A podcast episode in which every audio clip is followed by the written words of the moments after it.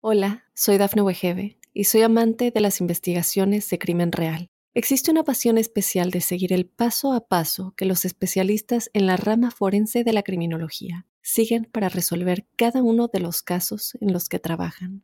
Si tú, como yo, eres una de las personas que encuentran fascinante escuchar este tipo de investigaciones, te invito a escuchar el podcast Trazos Criminales con la experta en perfilación criminal, Laura Quiñones Orquiza en tu plataforma de audio favorita.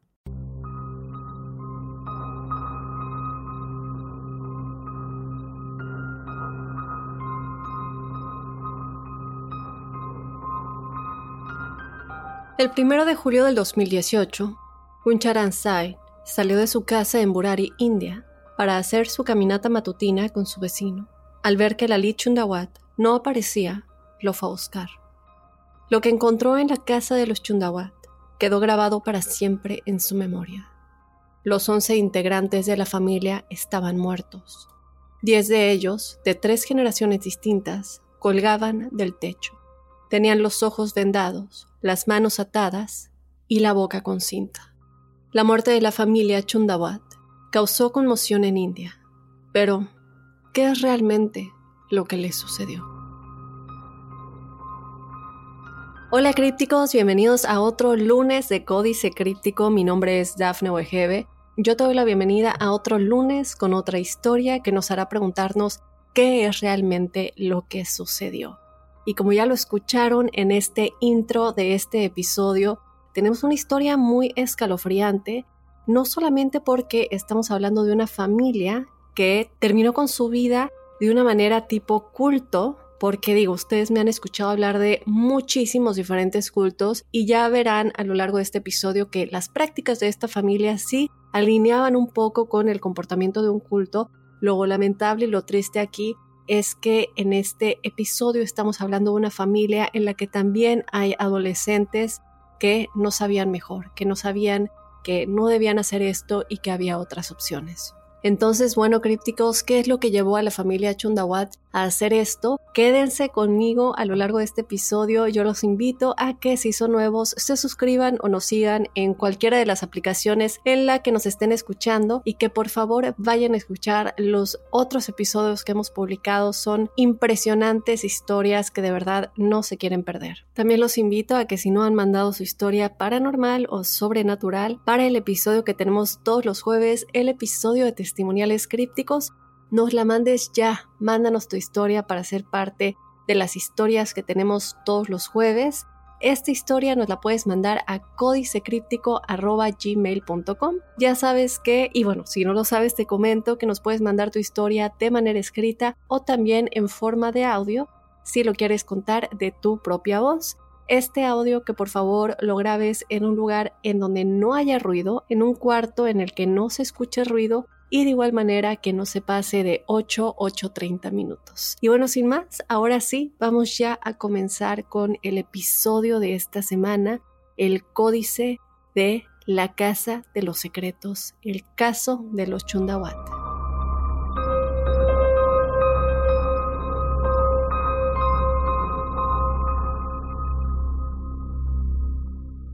Hola, soy Dafne Wegebe y soy amante de las investigaciones de crimen real. Existe una pasión especial de seguir el paso a paso que los especialistas en la rama forense de la criminología siguen para resolver cada uno de los casos en los que trabajan. Si tú, como yo, eres una de las personas que encuentran fascinante escuchar este tipo de investigaciones, te invito a escuchar el podcast Trazos Criminales con la experta en perfilación criminal, Laura Quiñones Orquiza, en tu plataforma de audio favorita. Crípticos, hemos escuchado muchos casos casi imposibles de creer en el podcast, pero un caso que contenga miembros de una familia, todos de ellos suicidándose al mismo tiempo, es, creo, completamente inaudito. Esta historia involucra mucha eh, psicología creo yo, no en el sentido profesional, ¿cierto? Porque sí vamos a hablar de lo que opinan los profesionales, pero no estamos asegurando nada en este podcast, simplemente lo que se ha dicho lo ponemos ahí afuera, como siempre, para que ustedes saquen sus conclusiones. También tiene cosas sobrenaturales o paranormales, porque vamos a hablar de un ser fallecido que supuestamente se comunicaba con ellos y también un poco acerca de los números. Ustedes saben que yo he hablado mucho acerca de los números en este y en el otro podcast, en donde los números juegan un papel importante. A veces también depende del significado que nosotros, ¿cierto?, le demos ese número, pero hay ciertos números aquí de los cuales vamos a hablar, así que quédense para saber de qué números se tratan y si realmente jugaron un papel importante en este caso. Al final lo que queremos saber es si esta era una familia que en realidad era un culto dentro de ellos mismos, o si lo que sucedió fue un gran malentendido en el que alguien tenía una enfermedad mental y llevó a que los demás miembros lo siguieran. Este caso, Crípticos, ha ganado muchísima atracción y yo, bueno, a lo mejor muchos sabrán que este caso también tuvo un documental, eh, pero hay tanta información que de verdad me gustaría saber qué piensan sobre este caso, porque ustedes saben que yo he hablado de muchísimos casos que de verdad son increíbles, inauditos, difíciles, difíciles de entender, pero nunca hemos hablado de una familia de sangre que parezca ser un culto. Era un día común crípticos en el barrio de Sant Nagar y la familia Chundawat tenía una tienda de abarrotes muy popular en la comunidad. Ellos eran una familia normal, feliz, también popular en la comunidad. Y la familia era lo primero para ellos. Pasaban mucho tiempo juntos, si es que no casi todo el tiempo. Eh, si ustedes buscan fotos de ellos, y también desde luego eh, pueden ver fotos en nuestras publicaciones en Mundo Now, se pueden dar cuenta de que son una familia muy muy unida. La tienda de abarrotes de esta familia estaba abierta a las 6 de la mañana en punto todos los días. Pero en este día en particular, el primero de julio del 2018, la gente llegó a comprar la tienda como cada mañana y notaron que no estaba abierta. Y ya eran las 7 de la mañana. Esto era muy muy extraño. Alrededor de las 7.15, un amigo de la familia Notó que Lalit, y ya vamos a hablar de cada uno de los miembros de la familia, pero Lalit es uno de estos miembros, no llegó a su caminata matutina a la cual nunca había faltado. Y pensó que, bueno, a lo mejor estaba enfermo o tal vez se quedó dormido. Entonces él pensó, déjame ir a verlo a su casa y ver si está bien. Él llegó a la tienda de abarrotes y, por supuesto, notó, como todos los demás de la comunidad, que la tienda no estaba abierta aún así que decidió subir a revisar ya que la familia vivía en el mismo edificio que su tienda. Él subió las escaleras y descubrió algo que nunca podrá olvidar crípticos en toda su vida. Vio cuerpos colgando. Todos los miembros de la familia estaban colgando del techo. Él estaba tan, no sé, traumatizado, bajó corriendo, gritó a los vecinos, llamó a la policía. Todos estaban colgando, con los ojos vendados, tenían la boca tapada con cinta, los oídos tapados con bolas de algodón, y la mayoría de ellos tenían las manos y los pies atados. El único miembro de la familia que sobrevivió fue su perro, que estaba atado en la terraza. Ahora quiero que hablemos un poco acerca de los miembros de la familia. ¿Quiénes son estas personas que aparentemente se suicidaron? Ellos consistían de Narayani Devi, que era la madre y la abuela de la familia, una mujer de 86 años, sus tres hijos, los hermanos Lalit y Bhavnesh, de 45 y 50 años respectivamente, Prativa, de 57 años, que también era la hija de Narayani Devi y la mayor de los tres, y también tenemos a Savita, la esposa de Bhavnesh, ella tenía 48 años, y Tina, esposa de Lalit, de 42 años, dos nietos de 15 años y tres nietas de entre 20 y 30 años. Entonces, por supuesto, crípticos, a primera vista, todos pensaron que esta familia fue asesinada por un ladrón o alguien a quien no le gustaba la familia y simplemente decidieron eliminarlos a todos. Pero lo extraño de todo esto es que toda la familia tenía sus joyas más preciadas y tampoco faltaba nada dentro de su apartamento, no había nada robado, tampoco había señales de que hubiera habido alguna pelea o algún tipo de jaloneo si alguien hubiera entrado. Y otra cosa extraña es que la madre de esta familia, es decir, la mujer mayor de 86 años, ella era la única que no estaba colgada. Ella había sido estrangulada en su cama. En este momento, crípticos, la policía notó que sus cubiertas faciales habían sido hechas por una sola sábana y también había cinco taburetes que probablemente se usaron para este ahorcamiento masivo. Los vecinos y familiares de la familia no lo podían creer, porque esta familia era conocida por ser muy exitosa, positiva, feliz, unidos, más que nada eran muy unidos, y además, una de las nietas, Priyanka, acababa de tener su fiesta de compromiso esa misma semana. Ella se iba a casar muy pronto. Ya también estaba hablando con sus amigos acerca de su boda y si esto en efecto era un suicidio masivo y no un no sé, un allanamiento, un asesinato, no había ninguna señal de la familia a los vecinos o parientes de que se iban a hacer esto a ellos mismos.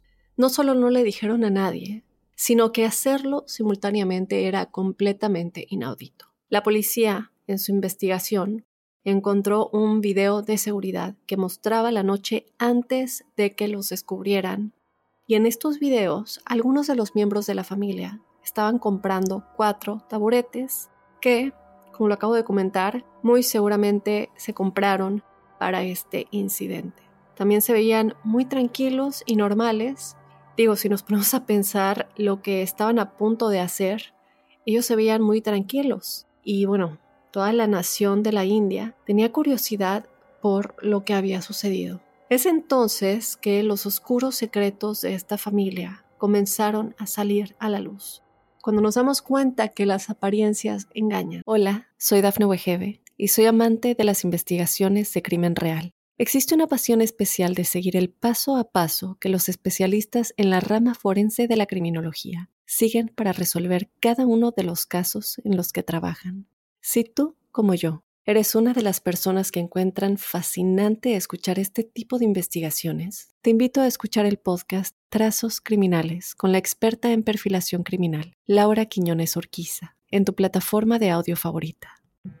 La policía descubrió 11 diarios que se escribieron en el periodo de 11 años y se creía que lo habían escrito por orden de la Lalit, quien se consideraba era el jefe o líder de la familia. Ahora, recuerden lo que les dije al principio y recuérdenlo de nuevo. Vamos a volver al número 11 porque podría jugar un papel importante aquí. Estamos hablando de 11 miembros de la familia y que se escribieron en un periodo de 11 años. Pero en realidad, el jefe de la familia, o por lo menos el primer jefe de la familia, era en realidad alguien llamado Bhopal Sain, que era el padre de los hermanos y esposo de Narayani. Según algunas personas, se sabía que él, en vida, era una persona muy estricta. Tenía un conjunto de reglas para que la familia la siguiera estrictamente desde cómo manejar el dinero, sus tiempos en actividades, cómo comportarse en público, pero bueno, si nos ponemos a pensar, eso no es tan inusual, especialmente para las culturas asiáticas. Pero él fue descrito como autoritario, tomando todas las decisiones por la familia. Ahora, en el 2007, Bhopal fallece repentinamente y dicen que afectó a su hijo Lalit específicamente peor que a los demás, ya que después de la muerte de su padre se volvió muy callado. Y esto fue en la época en que él comenzó a escribir en un diario. A pesar de ser el miembro más joven de la familia, en este caso de los tres hermanos, se decía que Lalit era un poco más maduro para su edad, y esa era una de las razones por las que decidió asumir el papel de líder de la familia. Poco después, crípticos de que su padre muriera, de hecho, él tuvo una experiencia de vida o muerte en la que su tienda fue atacada por ladrones y posiblemente también por personas que sabían que no les agradaba. Y esto lo digo porque no solamente robaron bienes, sino que atacaron a Lalit y lo dieron por muerto al incendiar la tienda. Milagrosamente, él logró escapar y sobrevivir. Pero, desde luego, después de este horrible incidente, él dejó de hablar por completo. Ahora, él nunca fue diagnosticado por profesionales, pero siempre escribía en notas para hablar con los clientes y algunos de sus familiares y profesionales pensaban que esto podría haber sido más bien un trauma mental más que un diagnóstico de salud donde pues él sí en efecto experimentó un trauma severo y él simplemente manifestó esto dejando de hablar. Ahora, esta no fue su primera lesión. En realidad, cuando él era mucho más joven, tuvo un accidente de motocicleta donde se lesionó la cabeza. Fue alrededor de esta época, crípticos, según los informes, que Lalit afirmó que podía hablar con su padre fallecido. Es decir, que él podía manejar un tipo de mediumnidad y que él únicamente podía practicar esto porque su padre se comunicaba con él. Ahora, su familia también afirmó que su voz cambiaba cuando su padre hablaba a través de él.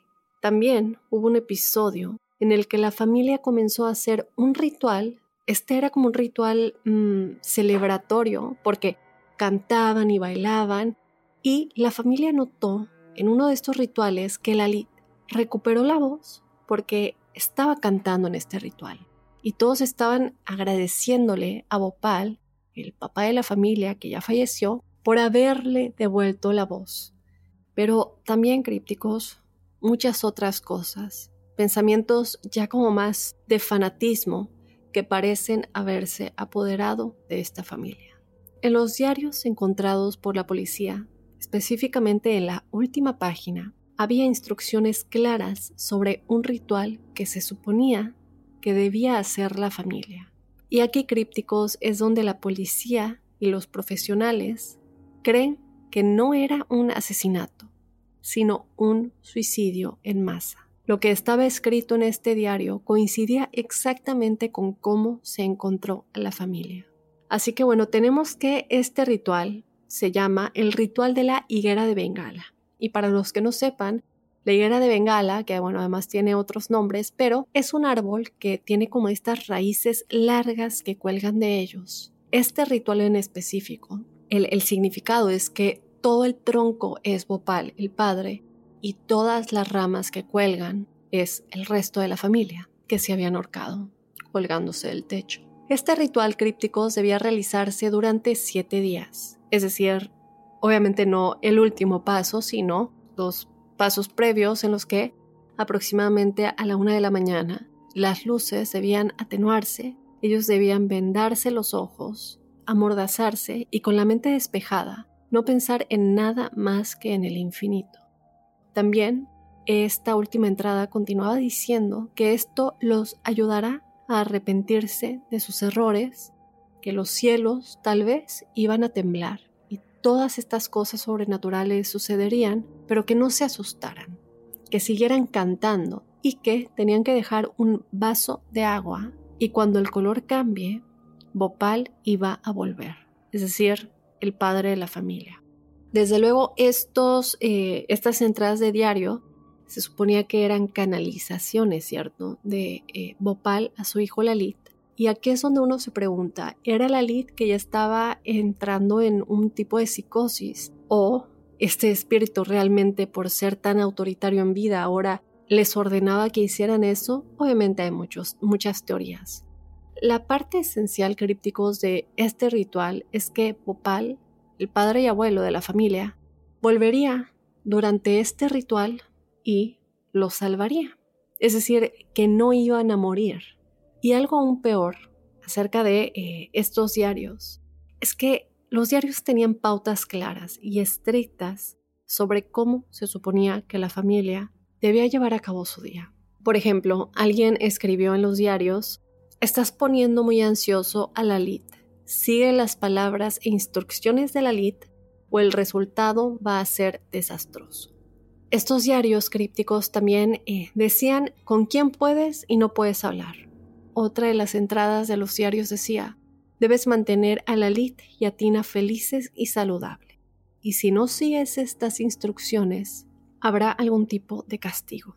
Parece como si la forma en que se escribieron los diarios no viniera del punto de vista de una persona, sino que viniera de esta otra entidad, un espíritu o alguna fuerza que en realidad les estaba instruyendo a hacer esto. Pero, no sé, al mismo tiempo, esta familia, esta familia tenía mucho éxito.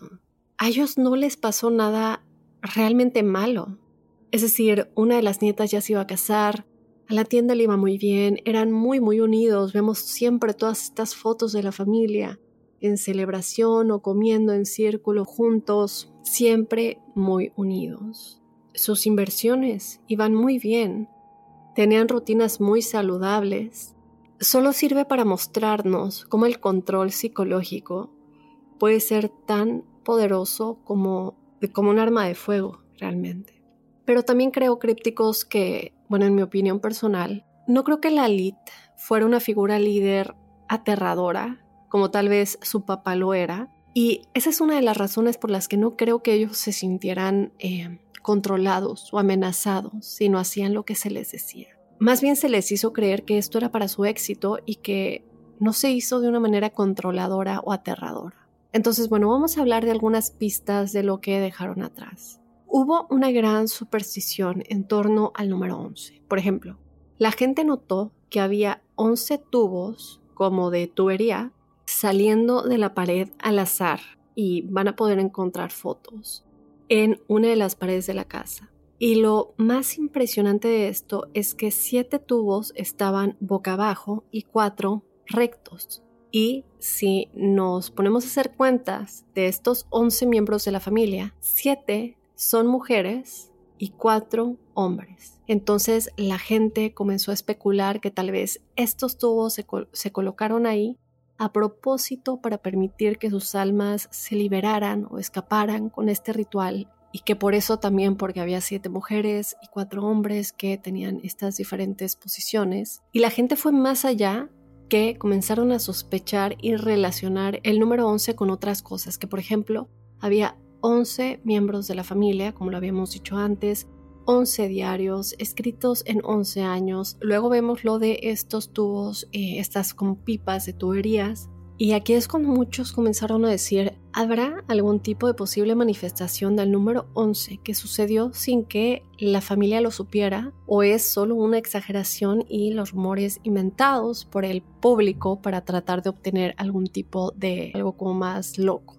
Nosotros sabemos, muchos de los que saben de numerología esotérica y kármica, que el número 11, y no estamos hablando aquí de numerología del alma, es decir, no estamos hablando de si naciste número 11 o si ves el 111 o el número 11 varias veces, estamos hablando del significado general en esoterismo y karma. Entonces, no lo traten de conectar con otro tipo de numerología, que sabemos que hay muchos diferentes estudios de numerología. Pero en la numerología esotérica y kármica específicamente, el 11 nos conecta con los misterios de la vida y la muerte, con la luz y la oscuridad al mismo tiempo. Entonces, muchos creen que es así que se realizó esta conexión entre el espíritu de Bhopal y la familia.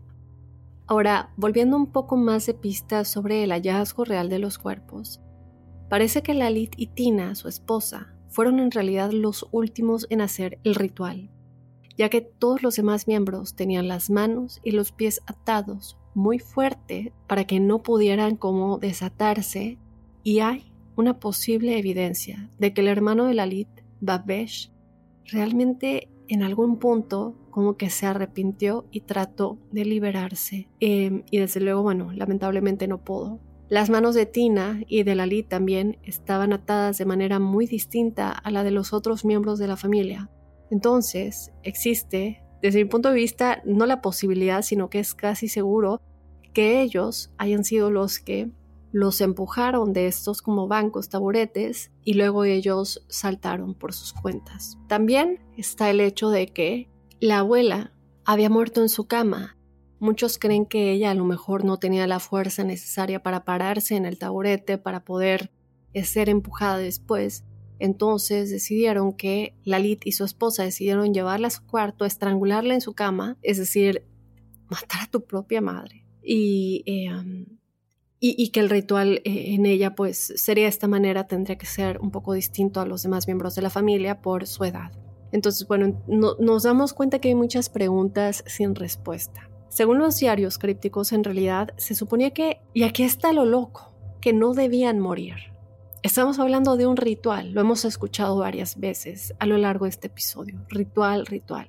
Y lo que dicen los diarios es que ellos iban a regresar, e iban a liberarse después del ritual, iban a seguir con su día como si nada hubiera pasado. Entonces aquí empiezan a salir muchas preguntas o Lalit y Tina engañaron al resto de los miembros de la familia para que hicieran esto y sabían la verdad de lo que en realidad iba a pasar. Porque digo, si nos ponemos a pensar en mi opinión personal, no hay forma de que mates a tu madre, le estrangules y creas que va a regresar de la muerte. Digo, cada quien, ¿cierto? Yo creo que a lo mejor si te, suicidas o, o, ya amarraste tus ojos, ya te vendaste los ojos, al igual que a todos y luego todos saltan al mismo tiempo, a lo mejor estás como en esta en este momento muy fuera de la realidad, pero ya que tú estás llevando el acto de estrangular a alguien, me parece un poco diferente, un poco loco que que tú creas que esa persona va a volver de la muerte ya que terminaste pues de, estrangularlo. Entonces, em, también muchas personas que llegaron a sus propias conclusiones de que eh, la razón por la que fueron amordazados, que tenían, recuerden que les dije que tenían bolas de algodón en los oídos y que en los diarios se les indicaba que tenían que cantar mientras hacían este ritual para que no pudieran ver ni escuchar a los otros miembros. Esto puede ser porque, bueno, te tapo los oídos para que no puedas escuchar que los demás miembros están ahogando y al mismo tiempo te pongo a cantar o a intentar cantar porque tú igual te estás ahogando mientras estás siendo ahorcado, pero tú tienes que seguir intentando cantar. Y todo esto, desde luego, para distraer tus sentidos de que estás escuchando al, al familiar junto a ti ahogarse, ¿no? Y, tratar de eh, conseguir aire. Entonces, eh, muchos creen que este era el motivo principal por el que se les pedía que cantaran y que tuvieran estos algodones en los oídos. Al final del día, parece como si la mayoría de los miembros de la familia confiaron ciegamente en su 100% en este único miembro de la familia, en la lid y lo que estaba diciendo, aunque aquí hay una conclusión eh, de algunos profesionales sobre lo que podría haber sucedido en las mentes de esta familia. Los profesionales creen que la lid tenía algún tipo de delirio psicológico que empezó después de la muerte, el fallecimiento de su padre y esto lo llevó a la psicosis. Y tal vez una de las razones por las que comenzó a escuchar la voz de su padre, ya que dicen que uno de los posibles síntomas de la psicosis es escuchar cosas o tener alucinaciones, y esto también podría llamarse psicosis compartida, que es cuando ya otros miembros de la familia comienzan a ser parte de esto, es eh, lo que dicen que posiblemente sucedió.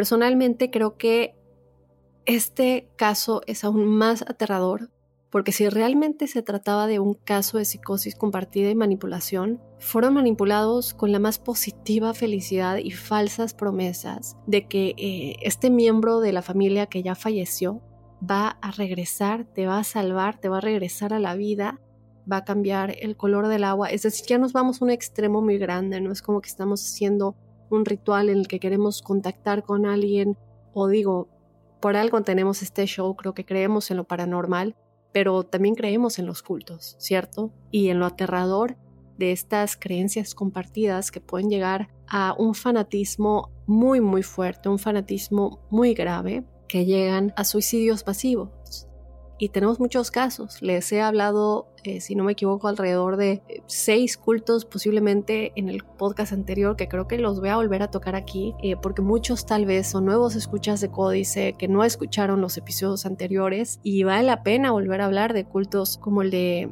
Jonestown, como el de Heaven's Gate y muchos otros que fueron suicidios masivos. Este, sin embargo, es el primero que es de una familia de sangre y que se supone es ordenado por un familiar que ya está en el más allá y que también va a venir a salvarte. Entonces, crípticos, una historia realmente terrorífica. Eh, personalmente creo que al menos la Lit sabía que no iban a volver con vida, que esto no iba a suceder de la forma en que estaba escrito en el diario.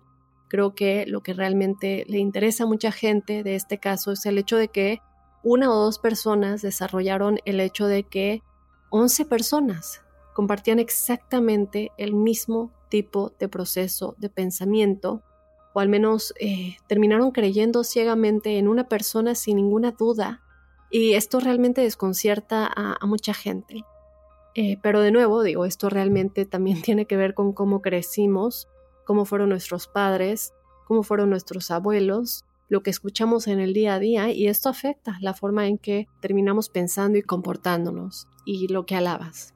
Entonces, eh, no podemos juzgar en ese, en ese lado, digo, sobre todo cuando es una familia que pasaba casi todo el tiempo juntos, eh, terminando en, algo muy lamentable, en un ritual en el que todos eh, se suicidan. Entonces, crípticos, yo quiero que me dejen saber qué opinan de este caso. Quiero que me dejen saber si les gustan los temas de cultos, que creo que a pesar de que yo he hablado mucho de cultos en podcasts anteriores, en este específicamente en Códice creo que no he hablado mucho de cultos, entonces déjenme saber si les gustan los cultos y quieren más porque, como siempre lo digo, hay que tenerle más miedo a los vivos que a los muertos y los cultos son un gran ejemplo de ello. Entonces, bueno, de esta manera yo me voy a despedir de este episodio de Códice Críptico. Yo te invito a que te suscribas y nos sigas en cualquier aplicación en la que nos estés escuchando. También te invito a que seas parte del episodio que tenemos todos los jueves, el episodio de testimoniales crípticos. Mándanos tu historia paranormal o sobrenatural a códicecríptico.gmail.com. Te recuerdo que esto lo puedes hacer de manera escrita o también nos puedes mandar un audio si lo quieres contar de tu propia voz. Y bueno, sin más, yo te espero este jueves con ese episodio de testimoniales y el próximo lunes con otro códice críptico.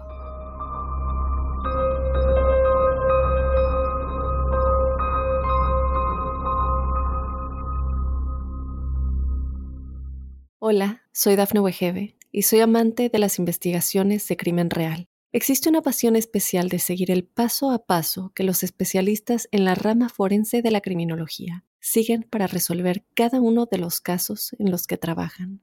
Si tú, como yo, eres una de las personas que encuentran fascinante escuchar este tipo de investigaciones, te invito a escuchar el podcast Trazos Criminales con la experta en perfilación criminal, Laura Quiñones Orquiza en tu plataforma de audio favorita.